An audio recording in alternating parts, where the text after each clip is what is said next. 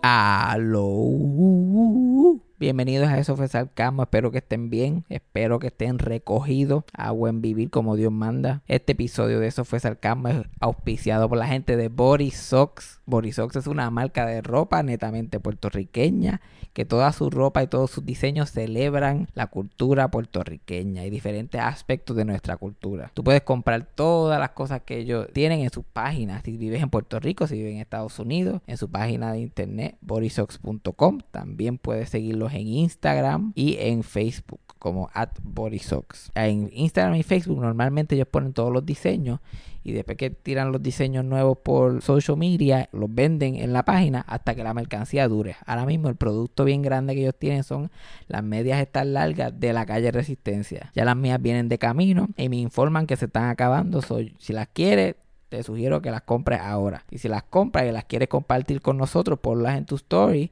y tagueame a mí y a la gente de Borisox para nosotros saber que las compraste. Gracias a Borisox por auspiciar estos últimos episodios de Eso fue Sarcasmo.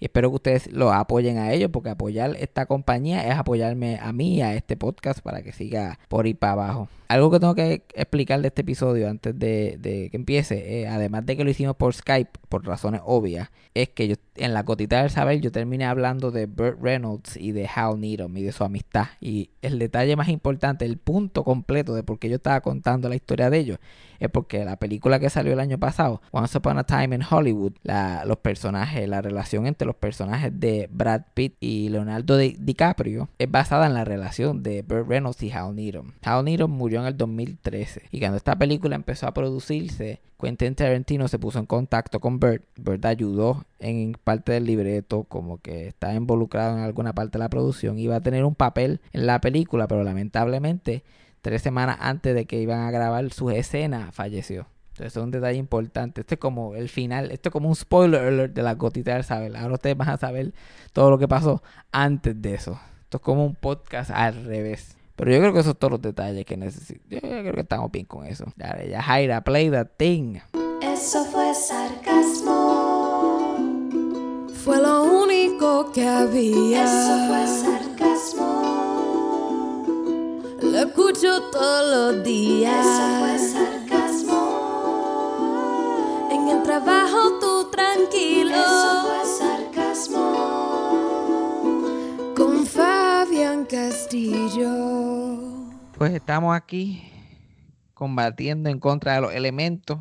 Llevamos horas tratando de grabar esto. Estamos como todo el mundo grabando por Skype. Esto es lo único que hay. La cuarentena continúa. Esto, va, se siente, esto va a ser una ochentena, por lo que veo. Los 40 días no van a ser suficientes. Como tú, estoy aquí con Freddy. Freddy, ¿cómo tú estás pasando la, la, ¿cómo se llama? El aislamiento. O como escuché a alguien llamarlo y me enfureció, Coronacation. ¿Cómo estás pasando el Coronacation? Ay, no use esa palabra.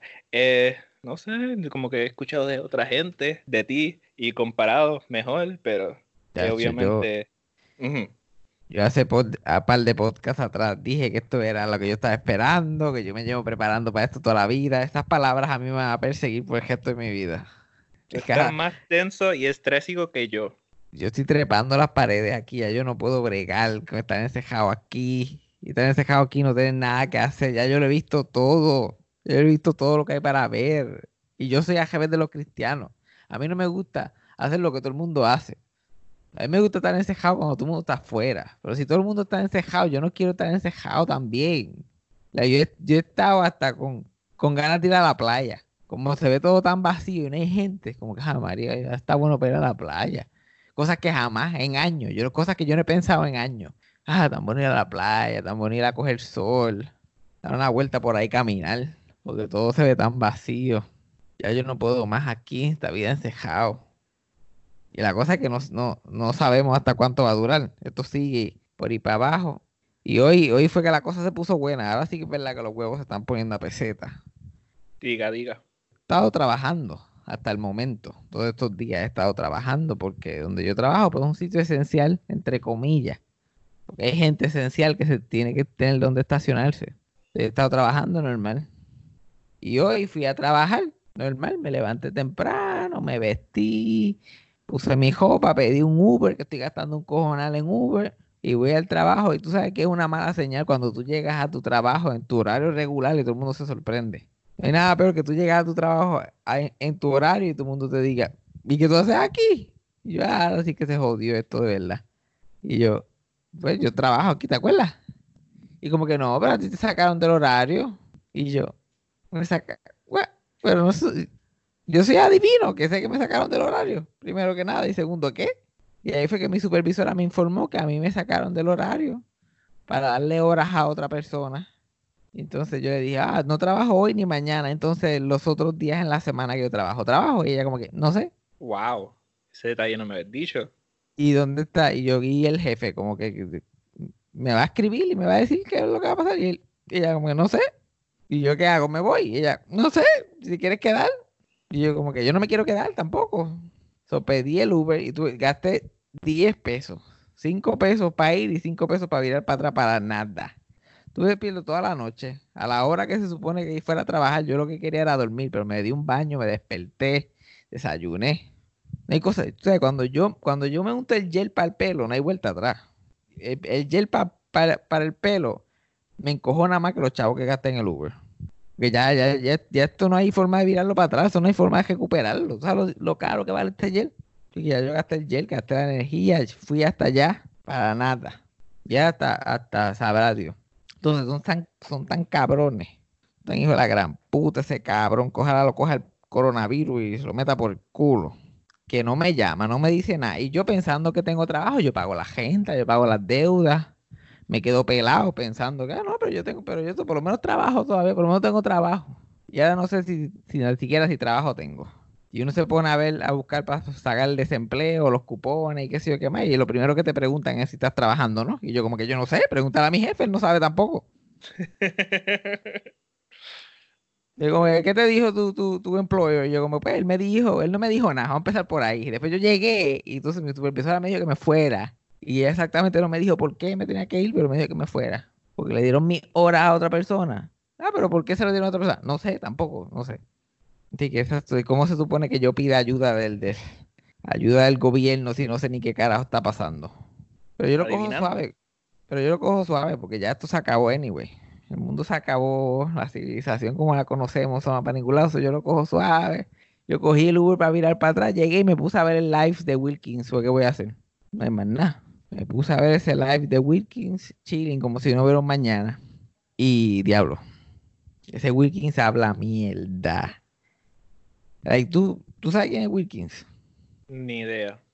Ay, Cristo amado. Gracias, gracias. La gente va a decir, todo el mundo que, que sale en este podcast contigo no tiene idea de, quién es nadie. Yo, más o menos. Básicamente, así que coge, así que coge este asunto. Este es el equipo ganador. Solamente imagínate que una conversación contigo por teléfono, me estás dando un montón de referencias, hablando de mierda a diferentes gente, yo te dejo y después cuando yo comienzo a hablarle algo que tú no sabes, tú como que, ay, yo no quiero hablar de eso. Ajá, pero ¿cuál, es la diferencia aquí, Freddy? La diferencia es que viene de Wilkins. Estamos en un podcast que yo estoy hablando. Ah, tú me estás, ahora mismo, tú, tú me estás sacando en cara de que me estás escuchando. Y como que estamos, estamos haciendo algo, esto no es una conversación, pero dale. yo, no sé quién es Wilkins, pero oh, Wilkins es un cantante famoso, muy popular.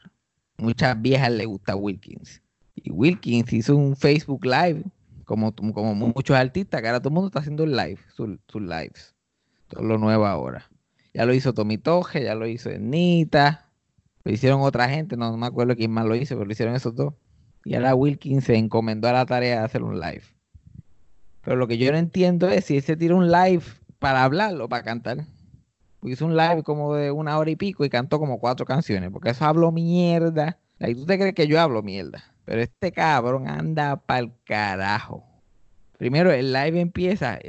yo nunca había visto un live con tanta cinematografía. Porque el live empieza y él está como que hay alguien que está, que está usando la cámara y está haciendo como un pan alrededor de la casa de Wilkins. Y Wilkins no aparece. Es como tres o cuatro minutos de así, pasando así por las paredes y viendo los cuadros así de Wilkins con presidentes y cosas así, como los muñequitos cuando se en las oficinas de gente importante. Que o en las películas, con un montón de fotos de la persona con gente importante. Le están haciendo el pan y de momento Wilkins empieza a hablar mierda en el background. Pero tú no lo ves todavía. Solamente sigue pasando así por el sofá y por los cuadros y por el balcón y enseñan la piscina. Parece que están vendiendo la casa. Eh, Como Wilkins también tiene problemas económicos, a lo mejor hacemos el live de una vez, enseñamos la casa, a ver si alguien está interesado. Y enseñan la piscina y el balcón. Y te, estoy, te lo juro, Freddy, te lo juro, que pasaron como unos buenos seis minutos y medio ahí, chilling. De, de Wilkins hablando, sin, yo, yo sin tener idea de qué está diciendo. Y la cámara panning a diferentes áreas. Finalmente encontramos a Wilkins en el balcón de su casa. Y él todavía está hablando. Y ahí es que yo como que empiezo a pensar de que él es, este es el natural en su casa. Él ni sabe de qué live está pasando. Este, eso es lo que él está haciendo normalmente en su casa. Él está hablando mierda esperando que alguien empiece a grabar.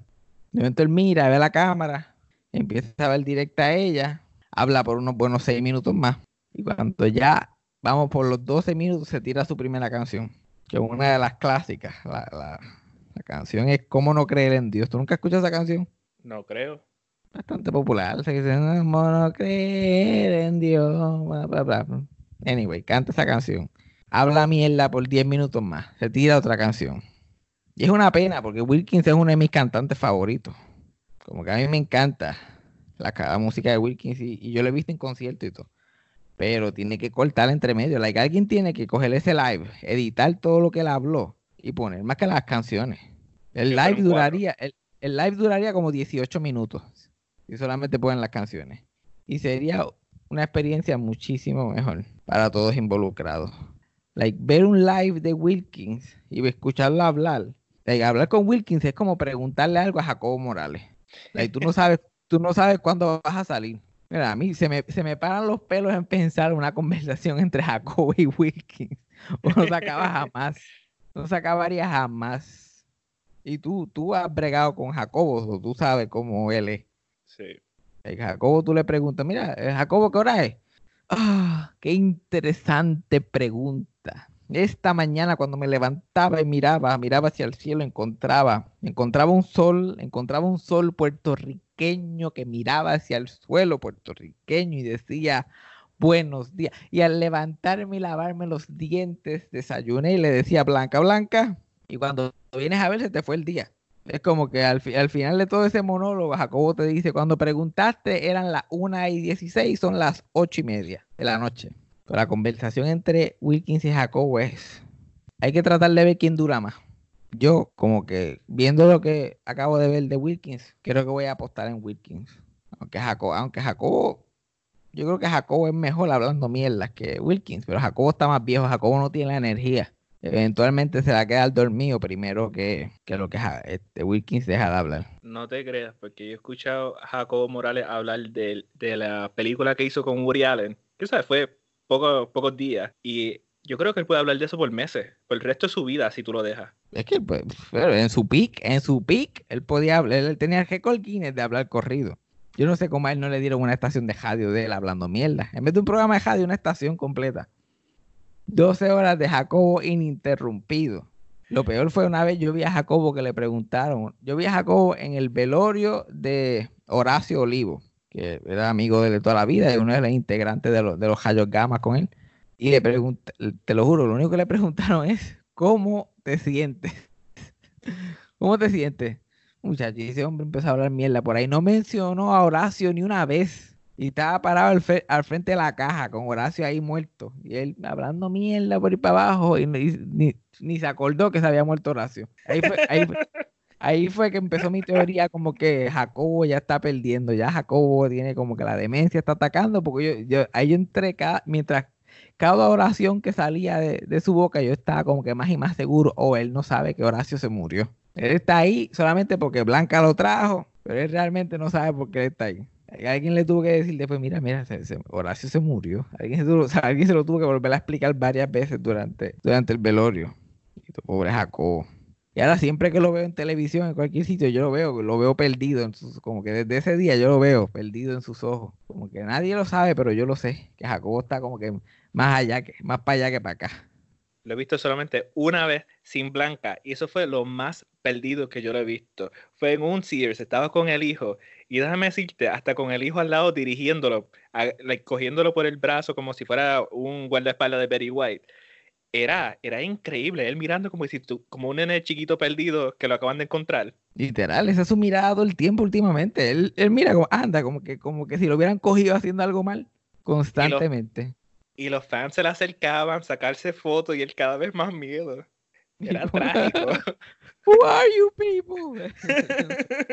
Entonces, el, hijo, el hijo que tiene como 80 años también. El hijo tiene que tener como 70 y pico, cómodo, tratando de ayudar al pobre padre. By the way, llevo, Blanca es la esposa de Jacobo. Mucha gente no sabe, pero Blanca es como, como el cerebro de Jacobo, la que lo opera. Jacobo es la Comay y Blanca es Cobo Santa Rosa como que lo que lo, maneja, porque si no, él no, él no funciona. Si quieres ir al grano a la contestación de tu pregunta, vete a Blanca. No gastes el tiempo. Exacto. Si tú le quieres dar la vuelta, si tú le quieres dar la vuelta a la pista, si tienes tiempo para matar, pregúntale a Jacobo primero. Como que si vas a un doctor y, y te apuntas en la lista y te dice, mira, devuelve como a las once y media, pues tú puedes ir a donde Jacobo y le preguntas algo. Y él te va a dar mierdas allí lo que se te hace la hora. Cuando necesites una respuesta rápido, vete a donde Blanca directamente. Yo me acuerdo, yo me acuerdo escuchar a Jacobo hablar de eso, de hacer la película con Woody Allen. Y yo me acuerdo darle, dando una charla en Sagrado, cuando yo estudiaba en Sagrado. y, y yo pasé la experiencia, yo nunca había visto a Jacobo en persona. Y yo vi a Jacobo y yo por poco me muero, imagínate, Jacobo Morales, una uno de los iconos más grandes de este país. Yo por poco me muero cuando yo lo veo. Yo estaba pasando por el pasillo y lo veo hablando en un salón. Y yo paso por todo el proceso de anda para el carajo, Jacobo Morales está aquí dando una charla, Dios mío, yo quiero. Y me paré en la puerta, yo voy a escuchar todo lo que este hombre diga. Esta es la charla para mí, Dios mío, qué experiencia más hermosa. Y yo veo que cuando eso está pasando, gente que estaban en la charla estaban saliendo de, de porque eran como estudiantes de high school que estaban en Sagrado por alguna razón. Pero yo estoy súper ofendido porque yo veo esos chamaquitos de high school están ahí cogiendo una charla de Jacobo Morales y ellos están saliendo a dar vueltas entre las amigas, como que mira, vamos a dar una vuelta. Y se van a dar vueltas por la universidad y dejan a Jacobo hablando solo. Y yo, pero mira estos ingratos, ellos no saben con quién se están topando la oportunidad. Ya quisiera yo cuando yo estuviera en high school que Jacobo hubiera ido a mi escuela allá en el monte a hablar con nosotros. Gracias a Dios que no lo hizo, porque hubiera pasado peores vergüenzas allá, cuando era solamente yo escuchándolo. Y yo me cojo y me, me paro en la puerta y me pongo a escuchar a Jacobo que este es mi sueño por fin. Y me pongo a escuchar un ratito. Y el cabrón me espachó tan y tan rápido.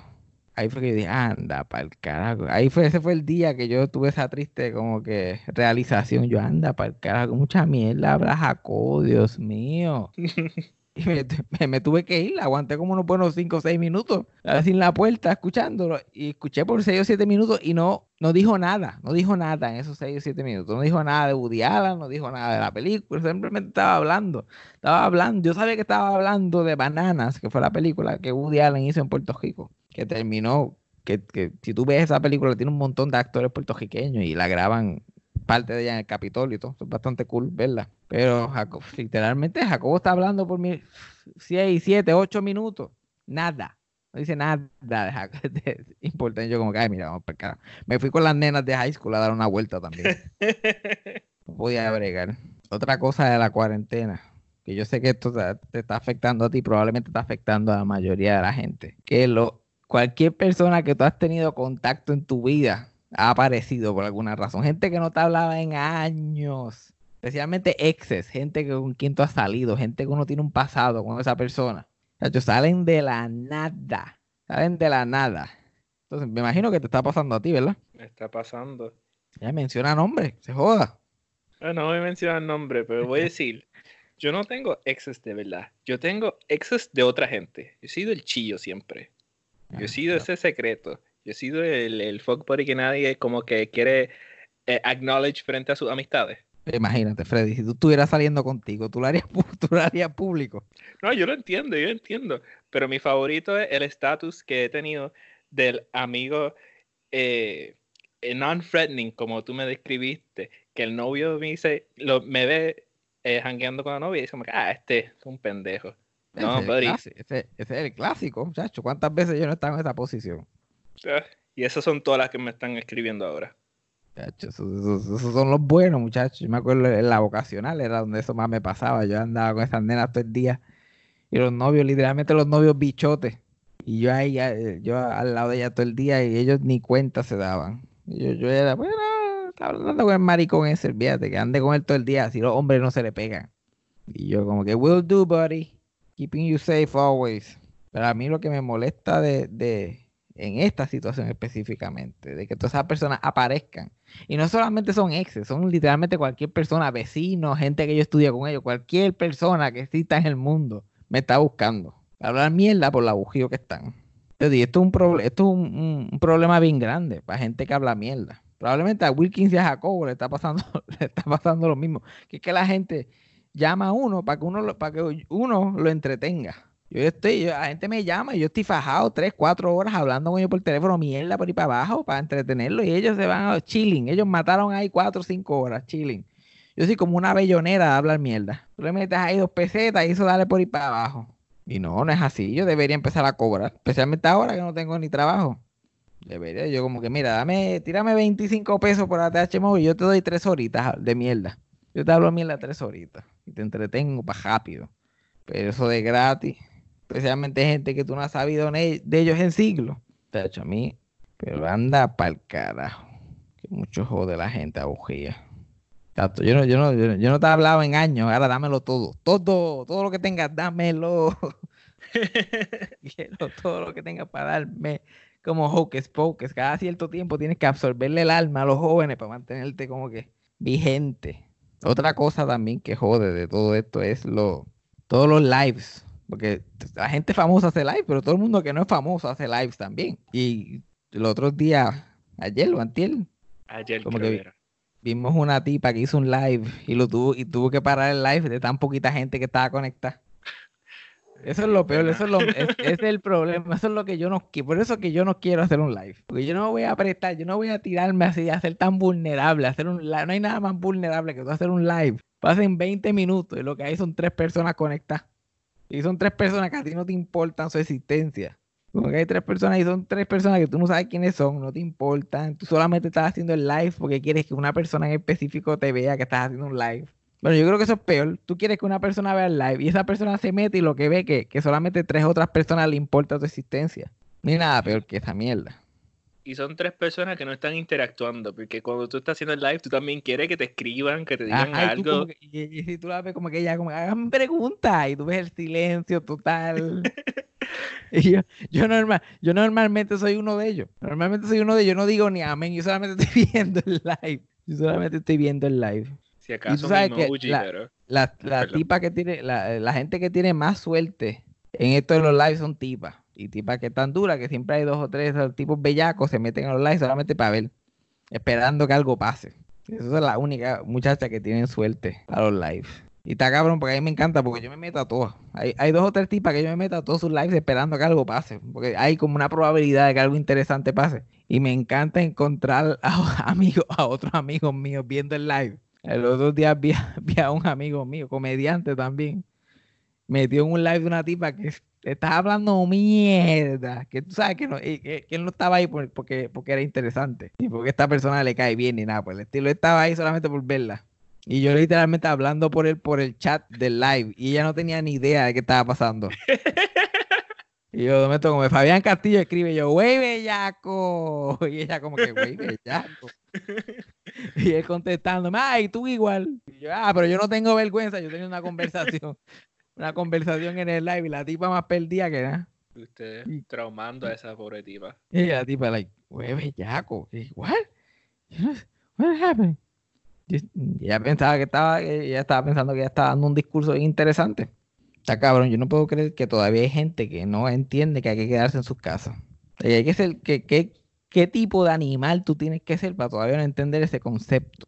Y, y lo serio que es el asunto.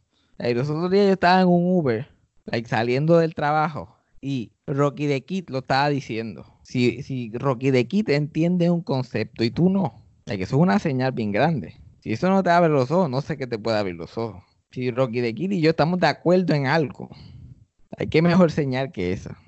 No tanto ni Rocky de Kid, el Molusco. Yo vi, yo vi un video del Molusco los otros días, yo estaba completamente de acuerdo con él. Estaban hablando del, del, de la mierda de voice ese que hici- hicieron. ¿Tuviste eso? Hicieron un, alguien vi. envi- envió un voice message random que iban a dejar los supermercados que fueran y se mataran allí comprando cosas. Y la gente simplemente coge.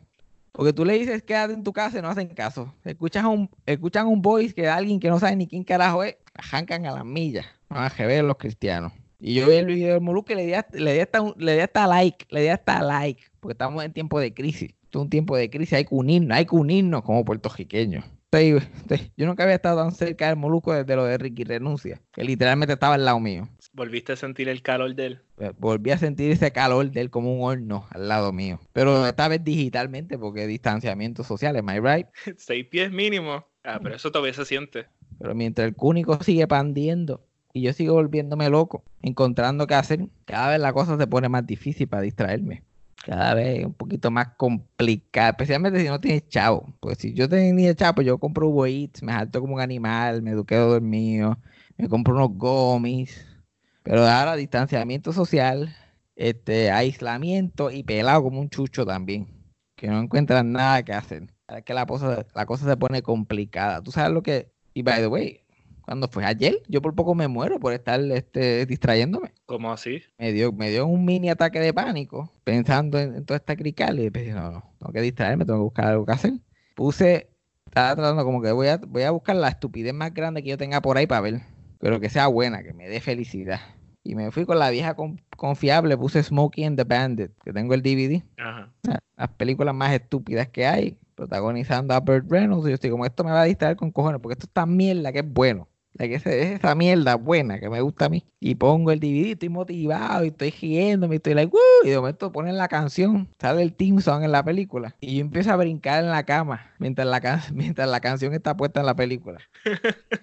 Y yo, mira, tengo, tengo- yo nunca había hecho, yo no había hecho ejercicio así en más de 10 años. Yo estoy brincando, y yo like, "Uh", como si tuviera 11 años. Yo soy el rey del mundo. La música está súper activa. Yo estoy brincando al ritmo de la música. Chacho, cabrón, después di un y yo que tengo los to- tengo el tobillo todavía malo de la caída esa que tuve. Hice un brinco no debido. Cabrón, y parecía un stunt de, de, de una película de Scary Movie, una película de Adam Sandler. Literalmente brinqué la gente no sabe mi apartamento, pero al lado de mi cama está la mesa del televisor, que no tiene el televisor, pero es como una mesa de esas de televisor, que es como que larga.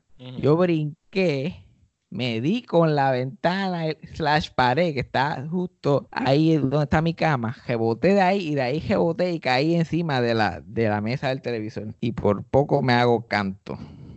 Y ahí se acabó la diversión. Entonces hubiera sido lindo que yo me jajara la cabeza y que me encontraran aquí por la peste después de 5 o 6 días. Por la renta que debes te van a encontrar. Sí, solamente me encuentran por la gente. No me van a encontrar por nada, porque nadie va a preguntar por mí. A mí, ya aquí no viene nadie por el distanciamiento social. Ya está en gatillo. Yo ya no viene para acá. Tú no vienes para acá tampoco. Como que eventualmente que cuando el tipo empezara a pedir la gente, ahí que me, o, o los vecinos se empezaran a quejar por la peste, ahí era que me iban a, se iban a dar cuenta de lo que estaba pasando. Debería hacer la gotita del saber de Smokey and the Bandit, ya que lo mencioné, para hablar de algo que no tenga que ver con el mundo esa película, que fue la primera película que dirigió Hal Needham. Mucha gente no, no sabe quién es Hal Needham. Hal Needham era un, un stunt. Como esa gente que el stunt double la gente que hace las cosas que no quieren que los actores hagan en las películas de acción. Como si un personaje en una película se tiene que caer o, entrar en una pelea o estar encima de un cajo, como todas esas cosas que pasan en Fast and the Furious y en todas estas películas. Obviamente no van a usar el actor de verdad, van a usar a alguien que sepa un poquito más de eso o alguien que pueda coger el cantazo. Porque si el, el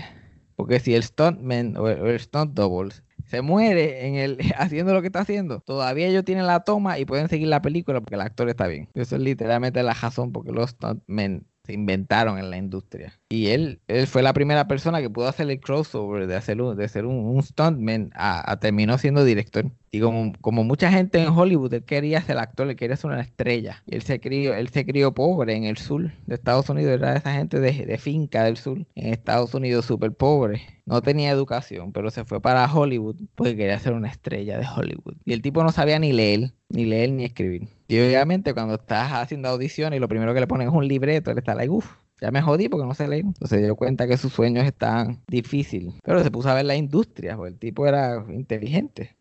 Aunque no tenía mucha educación, era inteligente. Se puso a ver la industria, a ver qué hacía falta. Leyó en un en el periódico de Variety, el, el periódico de show business, especialmente para esa época, que hacía falta alguien que se pudiera tirar de, de una avioneta pequeña, como una avioneta cuando está despegando, como 12, o- do- 12 o 14 pies, mientras la avioneta despega, se tirara y cayera en un caballo. Necesitaban a alguien que, que hiciera eso.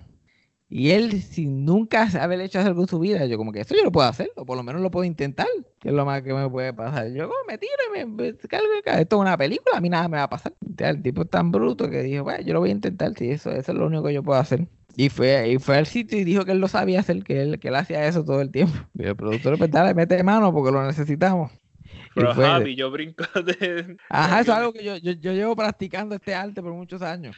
El arte de brincar de una avioneta a mientras despega a un caballo. Pero probablemente la gente sabía que era bullshit, pero tenían, necesitaban a alguien. Eso como que este, este fue el único que apareció en la audición. Entonces lo dejaron hacerlo, lo hizo, se tiró de la avioneta, no cayó en el caballo, por poco se mata. Pero por lo menos tuvieron una toma interesante y la usaron en la película. Dijeron, "No, ¿Sabes qué? Está bien, no, no llegaste al caballo, pero, pero quedó. Nos gustó, se ve, se ve, se ve natural. We can ride around it. A one take wonder. Sí, chacho. Él, te lo- él o hace el stunt o hace algo que, que- que- es interesante, que, que- que queda bien. Es bueno para usar. Y de ahí él, él siguió haciendo fama con eso. Y empezó a conseguir trabajo de stunts por aquí, por allá, diferentes sitios. Hasta que eventualmente empieza a hacer el stunt double oficial de Burt Reynolds. Cuando Burt Reynolds salía en televisión, eh, él salía en una serie de westerns. Ahora no me, acaba- no me acuerdo cómo se llama, pero era esta serie como Bonanza o Gunsmoke, estas series del oeste de los 60 y los 50. Termina siendo el, el, el stunt, eh, el stuntman de Burt Reynolds cuando Burt Reynolds está empezando. Entonces, Burt Reynolds no tenía ni bigote todavía. Y ellos se hacen, se hacen bien amigos. Y parte de su amistad que los hacían tan apegados es que How, How Needham quería ser una estrella. Y obviamente Burt estaba de camino a ser una estrella. Y Burt se sentía bien inseguro porque era actor. Y su papá se pasaba diciendo que era gay porque era actor. Porque era actor. Y siempre tenía este complejo de que no era suficientemente hombre para su papá. So, a él le gustaba decir que él era un stuntman también. Y trataba de hacer sus propios stunts lo más que podía. Porque para sentirse el más macho. Porque ese era como el trabajo, el trabajo más macho que había en, en show business para ese tiempo. Entonces, para impresionar para impresionar a su padre, para que su padre pensara que él fuera, que él era como que, ah, yo no, pero yo soy Stoneman también, yo me tiro de sitios y pendeja. También está, está la teoría mía y esto no es oficial para nada. Esto no debería ni contar como una gotita de sal porque esto es solamente especulación mía. Para mí, Burt Reynolds mínimo era bisexual. Mínimo. Mi teoría, eso no, está, eso no está escrito en ningún libro, no hay ninguna fuente, no tengo pruebas, pero tampoco dudas. So, take it as you want. La, versión oficial es que su, que su papá era bien machista y no, no quería que él fuera actor, pero para mí habían otras cosas involucradas. Una historia clásica de su, de su papá es que Burt era como que en la universidad era, era un star football player y ganó un par de campeonatos y pendejas. Y la razón que terminó siendo actor fue porque se, se tuvo una fractura que, no, que le jodió la cajera como, como futbolista, so por eso terminó siendo actor. Pero una vez él gana un campeonato tan a último minuto y es gracias a él. Y él está tan emocionado que él empieza a llorar cuando gana el juego y su papá le metió una galleta en la misma cara en pleno juego por llorar, porque llorar era de nena. Eso iba a decir que muchos de los actores que ahora mismo tratan o hacen su propio stunt, mayormente por ego. Sí, ya, literal, por ego y por, por, por, sen- por sentir, no sé, por, por no sentirse de que son unos inútiles. Como ellos, para ellos decir líneas y estar parado debajo de una luz, eso es como una bobería. Bueno, para todo el mundo, honestamente. Pero ellos quieren, quieren verse de que están haciendo algo más, están haciendo algo más allá. Y para Bert era esa combinación de como que quería sentirse más macho, también quería sentirse que estaba haciendo su trabajo él, que no necesitaba a nadie. Y ellos dos terminaron siendo bien amigos, pero era como que porque eran close y también como que envidiaban hasta cierto punto las vidas que tenían. Y siguieron siendo amigos hasta el punto que. Pero ellos siguen siendo amigos durante el tiempo. Y Hal Needham sigue siendo exitoso como stuntman y se convierte en estrella en la de eso de los stunts en las películas. Él es el, él es el que inventa usar el airbag para cosas de caída, alguien tirándose de edificios en películas, todas esas cosas, y usar la, la bolsa de aire enorme que usan, o que usaban, porque era todo eso CGI, para que la gente se tire. Eso lo inventó él porque él fue el que probó los air- el primer humano en probar los airbags para los carros. Entre película y película, él también probaba carros y probó, y probó los airbags. Y cuando probó eso, dijo, oye, esto como que funcionaría chévere para hacer cosas en películas también. Mientras Bert se hacía más y más famoso en el cine, él se hacía más y más famoso en los stunts, inventándose técnicas y cosas. Hasta el punto que, creó su propia compañía de, de stunts y de cosas así físicas que tenía un montón de empleados y que ellos, se, las películas iban donde ellos, mira, necesito tal y tal cosa en esta película para que ustedes lo cuadren y tú castes los, los stunts y la gente que va a salir en los stunts y todo eso. Él se convirtió súper exitoso en eso. Mientras Bert seguía poniéndose exitoso en otras cosas. Pero él siempre quería ser como que la estrella. Todavía estaba eso adentro de que quería hacer más. A todo eso, mientras él se está haciendo exitoso, Hal Needham termina divorciándose de la esposa, de su primera esposa. Y y ellos, y él está viviendo el, el wild lifestyle tanto de los stuntmen y de la jodera y pendeja y siendo tan pana de Bert que se muda con Bert en su casa. Like Bert le da una casita que él tiene en su propiedad. Tiene la mansión y tiene como una casita a los lados. que Normalmente esa gente lo usan para gente, gente que trabaja en la casa. Ajá. Lo que la gente de Chavo llama su guest house. Y terminaron siendo así como roommate. De, ah, quédate aquí en lo que, en lo que resuelve y qué sé yo qué más. El tipo se quedó por 12 años viviendo, siendo millonario él también. Se quedó viviendo en la casa de Bert 12 años. Rent free en un butler's room. Literal. Entonces él mandaba a Bert a votar de la mansión cuando tenía tipas que, que iban para la, para, la mansión, para que para él fingir que era la mansión de él.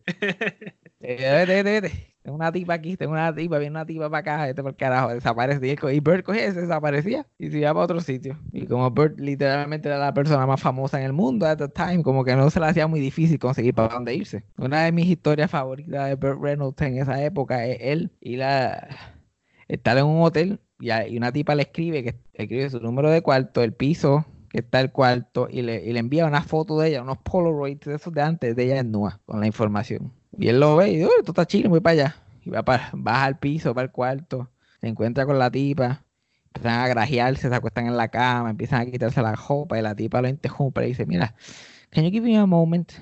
Y él, sure, yeah, give me a moment. I'm gonna go take a dump. Y él escuchó eso, como que ella le dijo que iba a cagar y simplemente se levantó y se fue del cuarto de hotel, se montó en el elevador y se encontró con otra muchacha. La muchacha estaba bueno y ella, mira, ¿para dónde tú vas? ¿Quieres ir a mi cuarto? Y la tipa como que sí, y yo, ok, y literal se consiguió otra tipa en menos de 30 segundos.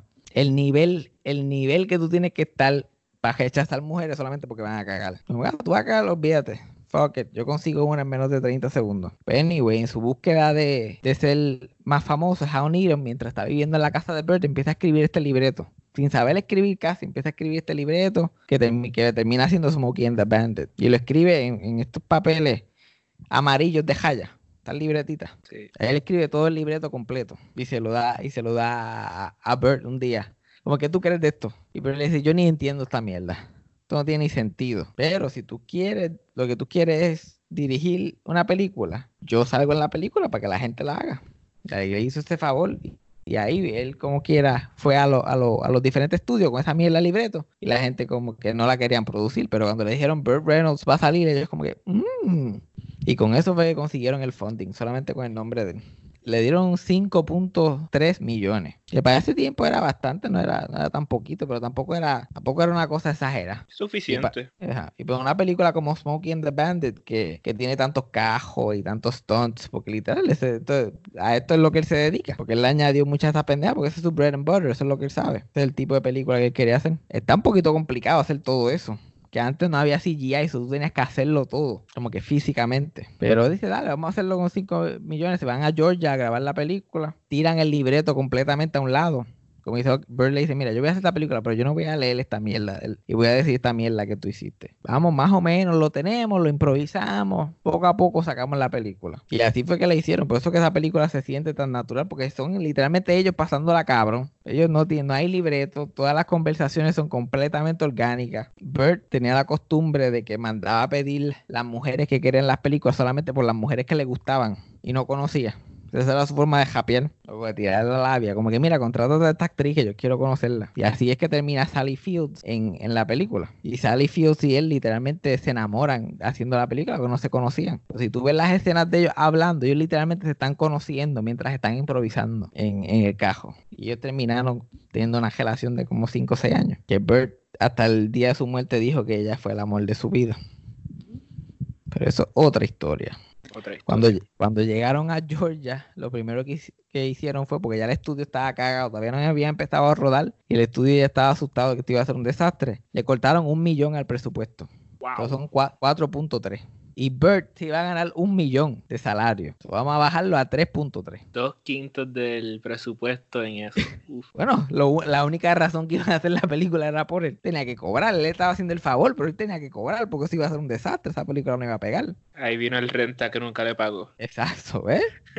nada es gratis en esta vida, nada, nada es gratis. Solo- y ahí dos o tres días antes de empezar a grabar, él tiene que hacer un montón de cambios y buscar cómo cambiar algunos stunts, ver cómo lo hace. Ellos te- habían contratado un pejo entrenado de esos de televisión, un pejo que era actor, lo mandaron para el carajo porque no tenían chavo. Para él, lo viraron para atrás y para poder conseguir otro pejo para la película, literalmente hicieron una competencia en Georgia, que era donde estaban grabando, como que Burt Reynolds judges este, The Best Dog in Georgia, Grand Prize, a part in the new movie. Ese fue el spin que le dieron y aparecieron miles y miles de pejos solamente para conocer a Burt. Y ahí así fue que consiguieron el pejo que está en la película, que es literal un, un- ¿cómo se llama? Esos pejos salchicha, con las orejas bien largas. Eh, shit, estoy blanking también ahora mismo.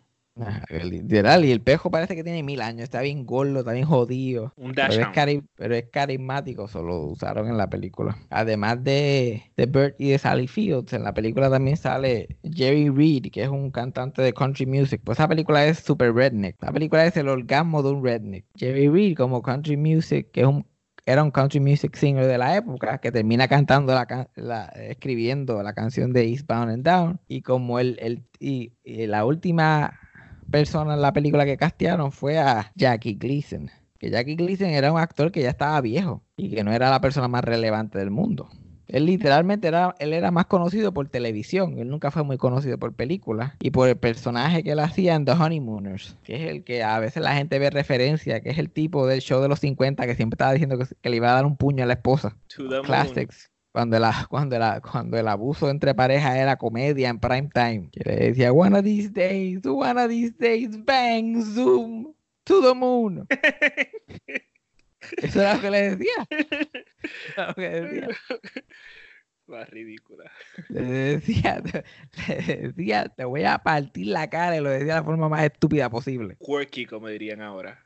Exacto. Yo creo que por eso la gente no lo cogía tan en serio, porque que ningún, abusador de mujer está como, uy, bang, zoom. Pues Él, que estaba súper apagado, lo llaman para hacer esa película. Y también toda la línea, y él hizo esa película básicamente solo, porque él no ve a Bert solamente en una escena de la película. Toda- todas las escenas son él reaccionando a la- acción y lo que está pasando. Y él lo que hace también improvisa la, la película completa. Todas las líneas que él dice en esa película son completamente improvisadas. Y él, y, él dice como que manda a pedir un psychic, que es el, el que hace del hijo de la película, que es como su psychic en la película, para tener a alguien a quien hablarle. Y dicen, dicen las malas lenguas, que la razón que porque Bert y Jackie Gleason tienen una sola escena es porque cuando hicieron la escena, Bert se encojonó de que Jackie Gleason este, está quedando con el canto. O sea, que Bert era moody, él no quería como que nadie, él era la estrella, pero que nadie brillara por un minuto, porque le daba, le daba el infarto. Y si tú ves esa escena, literal, Jackie Gleason se queda con el canto, pero Bert con su carisma, él no tenía nada que envidiarle, pero pues, inseguro. Después de que hicieron esa escena, dijeron, mira, nada más, con esto es suficiente. I think we got it. Rap del término, your rap. Grabaron la película, la editaron, la llevan a, California, donde le ponen la música, la editan, qué sé yo qué más. Y cuando Hal Needham ve el producto final que han hecho los editores y los musicalizadores, lo odia. Porque le pusieron un score bien fancy, literal. Le pusieron un score como si fuera este Star Wars. Hay un 80-piece orchestra grabando en vivo, todo todos estos instrumentos super fancy, que si violines, que si eso. Y como que esto no funciona, esta película, esta película no tiene sentido. Tienes que ponerlo más. You gotta dumb it down a little bit. Y la película es así, porque él sabía que la película era una estupidez. If the movie's gonna be dumb, you gotta dumb down the music. Tú no puedes tener smart music con dumb movie. De él, con, con su Tarzan-like este, lenguaje. Él entendía su visión. Y Y sin cambiaron toda- presupuesto, y sin sin presupuesto. presupuesto fue a grabar de nuevo la música. Exacto. Sin presupuesto. Bueno, literal, le dijo a Jerry Reed, que es parte de la película, mira, tócate ahí un par de canciones más para rellenar el poquito de... Yo no estoy seguro que eso no, eso no le rompió el banco a ellos. Y la película estrena en Nueva York. Y en Nueva York es un desastre, porque en Nueva York una película de unos chogen rednecks iba a ser el palo del año. Pero a la vez que abrió en el resto de los estados, poco a poco fue abriendo en el resto de los estados, se convirtió en un clase de mega palo que terminó siendo la segunda película más taquillera del 1977. Y la, la, la única película que le ganó, como la película más exitosa del 77, es una peliculita, yo no sé si tú la conoces. Se llamaba Star Wars.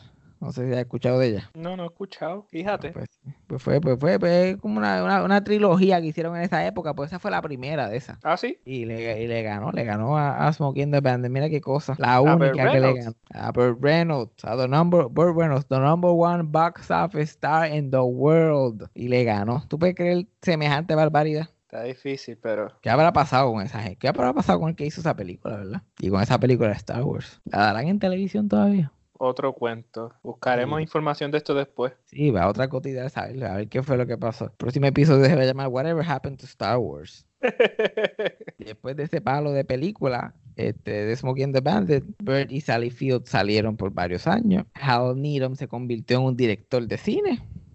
Todavía toda la industria lo odiaba, pero por lo menos no lo podían negarle que era un director, porque lo logró, lo hizo. Una película exitosa. Después de eso, el problema fue que después de eso él lo convirtió en una fórmula. Es como, ah, que tenemos una trama boba, improvisamos, tenemos muchos cajos cogiendo y chocando y qué sé yo qué más, y ponemos a Burt y boom, tenemos una película. Y funcionó cuando hizo Smokey and the Bandit 2. No funcionó tan bien, pero funcionó. Después hizo una peliculita que se llamaba Cannonball Run. Y ahí yo diría que no funcionó. Pero hizo chavo. Todavía estaba funcionando en algún nivel. Después de eso salió una película que se llamaba Hooper. Y por, ahí- y por ahí para abajo él siguió haciendo estas películas. Eventualmente Sally Field se quitó.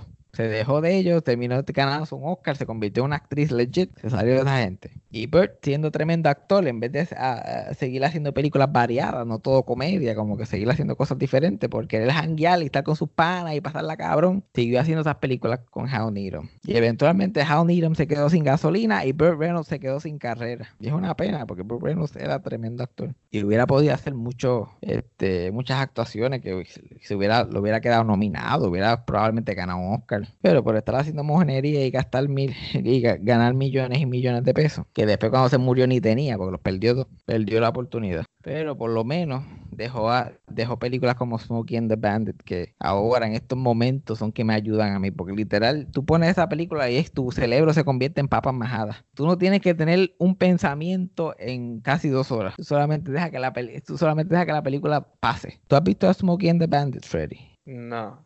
Por lo menos completa no. Tienes que verla, tienes que verla. Estás, perdi- estás perdiendo. Eh, estás perdiendo. Yo he visto. Cannonball Run 2 y yo sé que no estoy perdiendo nada. Ay, cabrón, pero Cannonball Run 2. Ya todo no es tan divertido. A lo mejor por eso. Y Cannonball Run 2 ni yo la he visto.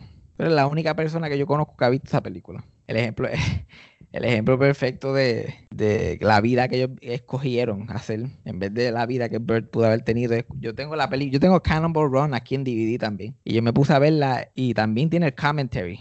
El commentary de la película lo hace este Hal Needham con el productor, uno de los productores de la película. Y durante toda la película, en vez de hablar de la película, ellos simplemente están escena por escena diciendo quién era amiga de quién. Y como salió una jubia ahí que no hacía nada, que literalmente estaba en el brazo de otro de los actores. Oye, mira, ¿te acuerdas de esa? Esa era amiga de Bert, ¿te acuerdas? Ah, era bien íntima de él. Y de momento aparecía otra, bimbo que no tenía nada que hacer allí, que literalmente era una local de- del sitio donde estaban grabando, sentada en una silla. Y el productor como que, mira, Jao, ¿te acuerdas de esa amiga tuya? Y ay, no me la acuerdo, muchacho, no me la acuerdo. Eso era todo, toda la película era eso, era lo mismo.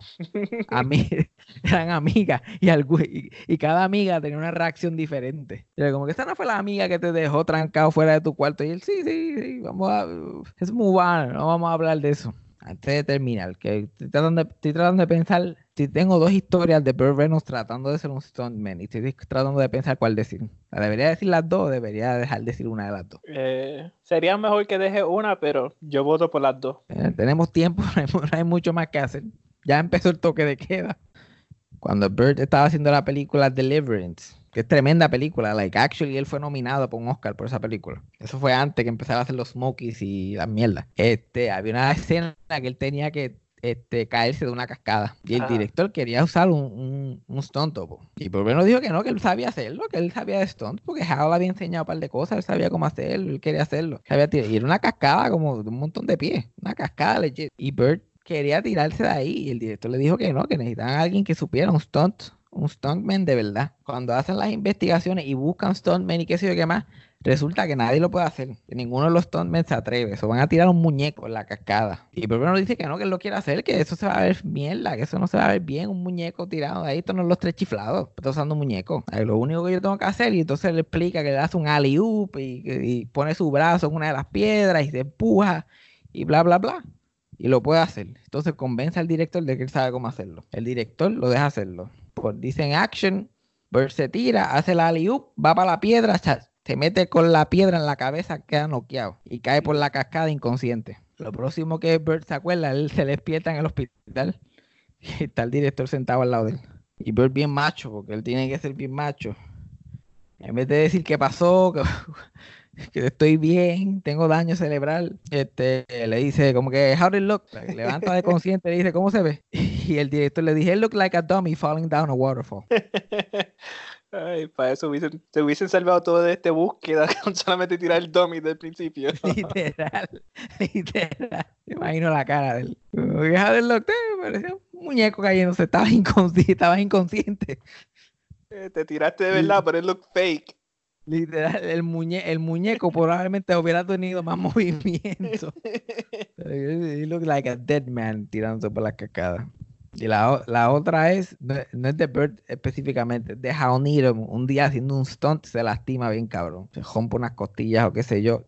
Y Bert decide llevarlo al hospital. Y lo lleva al hospital y ellos dos, como todos los más machos, tienen que hacerse los más machos. Él tiene que hacerse el que no le duele y qué sé yo qué más. Y hay una enfermera bien linda, o ya los dos están peleando por la enfermera y tratando de hacerse los más guapos. Y era, yo, yo aguanto dolor todo el tiempo y Bert, y Bert como que no, pues yo también hago mis stunts y la pendejada, como y yo soy una estrella de cine, tú sabes cómo es.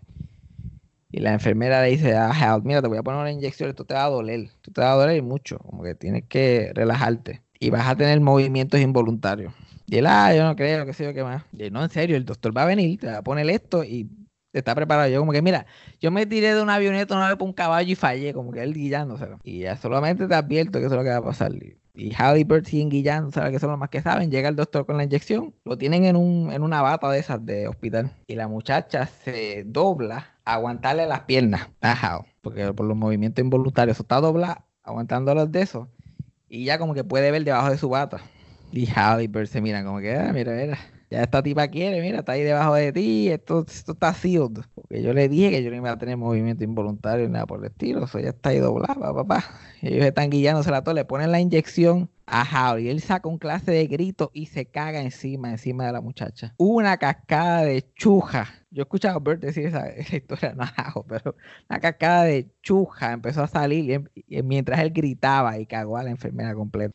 Bueno, lo hemos logrado. Otro podcast más en cuarentena. Al fin, algún tipo de contacto con el universo. Algo, algo que tú quieras plug, Freddy. Algo que tú quieras anunciar próximamente. Algo que yo quiera plug, no sé. eh, que ¿Tienes den follow a ti en? Instagram. ¿Algún- ¿Qué? Que te den follow a ti en Instagram. Me den follow a mí, pero si no me están dando follow a mí también atrás. Fabián Castillo PR. También denle follow a Freddy. At follow un sonido. Bueno, yo creo que este programa se acabó. Que este programa se acabó. Se acabó, se acabó. Pero mañana volveremos a la misma hora otra vez. Files Miñón. Con Fabián Castillo. Eso fue Sarcasmo con Fabián Castillo. Producción, edición y tema musical por mí, Yajaira del Mar. Escrito por Fabián Castillo con material adicional por Javier Carmenati. Síguenos en las redes. Yo soy Yajaira del Mar en todas las redes sociales y pueden conseguir a Fabián como Fabián Castillo en Facebook y Fabián Castillo PR en Instagram. Gracias por escuchar. Hasta la próxima. Eso fue sarcasmo.